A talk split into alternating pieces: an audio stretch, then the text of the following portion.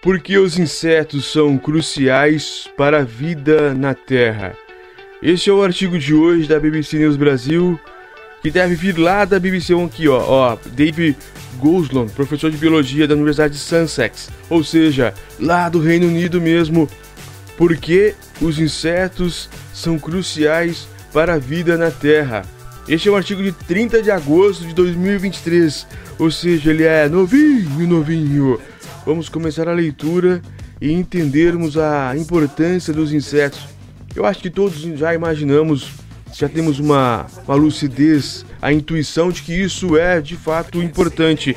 Mas o artigo científico vai nos dar muito mais segurança e não intuição. E agora sim, com a ciência dita, escrita aqui pela BBC, nós vamos ter então a dedução, que é muito mais a fundo. Vivemos em um planeta de insetos. Eles representam cerca de 70% de todas as espécies conhecidas na Terra e sua biomassa combinada é 16 vezes maior que a dos humanos. Olha, não sabia. Há 300 anos, 300, há 300 milhões de anos, libélulas gigantes com envergadura de 75 centímetros voavam entre as samambaias árboreas. Hoje em dia, os insetos são extraordinariamente diversos, com uma enorme variedade de cores, formas e tamanhos. Eles também desempenham um papel crucial na vida na Terra. Eles servem de alimento para muitos animais, incluindo a maioria dos pássaros, morcegos, lagartos, anfíbios e peixes de água doce. Cerca de 80% das espécies de plantas selvagens do mundo também dependem de insetos para polinizá-las. Assim, com 3 quartos das plantas que cultivamos para alimentação. Não é exagero dizer que, sem os insetos, muitos de nós morreríamos de fome. Mas muitos tipos de insetos em diferentes partes do mundo estão ameaçados. Embora medir as populações de insetos seja algo complexo, existem sinais preocupantes. Um importante estudo de 2020 estimou que os insetos que vivem na Terra estão a diminuir em cerca de 9% por década em todo o mundo. Um estudo alemão descobriu que a biomassa de insetos voadores nas reservas naturais diminuiu alarmantes 76% entre 1989 e 2016. Nos Estados Unidos, as populações de borboletas monarcas diminuíram 80% nesse século. Algumas espécies do Reino Unido, como a borboleta vírgula e as borboletas malhadinhas, estão contrariando, contrariando a tendência, mas, de maneira geral, a distribuição ge geográfica global das borboletas no Reino Unido diminuiu em média 42% desde 1976.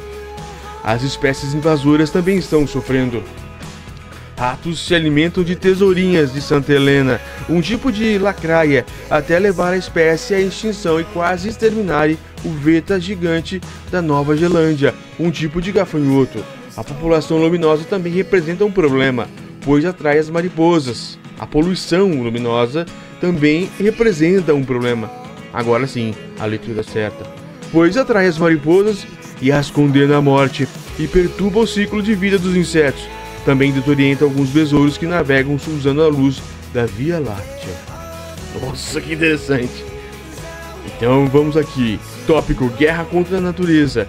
Além de tudo isso, os insetos têm agora que lidar com mudanças climáticas. Alguns insetos mais adaptáveis, como os mosquitos, as baratas e as moscas domésticas, se beneficiarão de temperaturas mais altas e de mais chuva, mas a maioria sofrerá.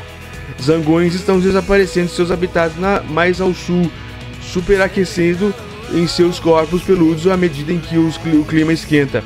Seca, secas, inundações incêndios florestais também podem devastar as, as, populações já ameaçadas. Em 1962, a bióloga americana Rachel Carson publicou o livro Silence Spring, Primavera Silenciosa, em tradução literal para o português, alertando que estávamos causando danos terríveis ao planeta. E veja bem, senhores, senhoras, senhores também, tanto faz. Em 1962, Rachel Carson fez essa publicação. Nós estamos em 2023 e isso ainda não é difundido. Por quê? Vamos continuar a leitura depois dessa exclamação. Ela escreveu, abre aspas, O homem é parte da natureza. Fecha. E sua guerra contra a natureza é, abre aspas novamente, é inevitavelmente uma guerra, uma guerra contra si mesmo. Nossa! Excelente, Rachel. Mas a previsão de Carson era apenas o começo. Desde então, os habitats de vida selvagem ricos em insetos foram destruídos em grande parte de escala. Os solos foram degradados e rios obstruídos com todo, com lodo, poluídos ou drenados. A agricultura tão dependente dos insetos para a polinização é responsável por grande parte do seu declínio. Estima-se 4 milhões de toneladas de pesticidas sejam lançadas no meio ambiente todos os anos. Então, o que podemos fazer se quisermos proteger nossos insetos? A resposta mais simples está em reestruturar jardins e varandas, plantando flores silvestres e arbustos nativos, reduzindo co o corte da relva e encontrando alternativas aos pesticidas. Não é tão fácil assim também. Nós precisamos, antes de tudo, nós, claro, mas é preciso um meio termo. Boa, Raquel. Continuando a leitura. Mas as ações individuais não serão suficientes. Imagine cidades verdes repletas de árvores, hortas e lagos, todas livres de pesticidas e cheias de vida. O movimento para uma agricultura sustentável para insetos e toda a natureza está crescendo, mas precisa de muito apoio, tanto para parte dos governos como dos consumidores. Ainda não é tarde demais. A maioria dos, das espécies de insetos ameaçados ainda não foram extinta e pode se recuperar rapidamente se for protegida.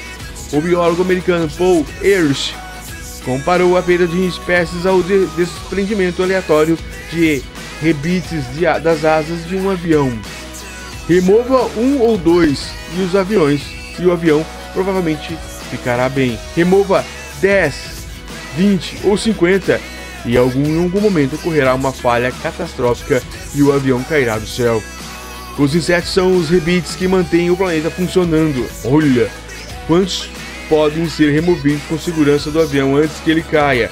Esta é uma matéria excepcional da BBC Brasil que eu li aqui para vocês na íntegra. Espero que tenha gostado.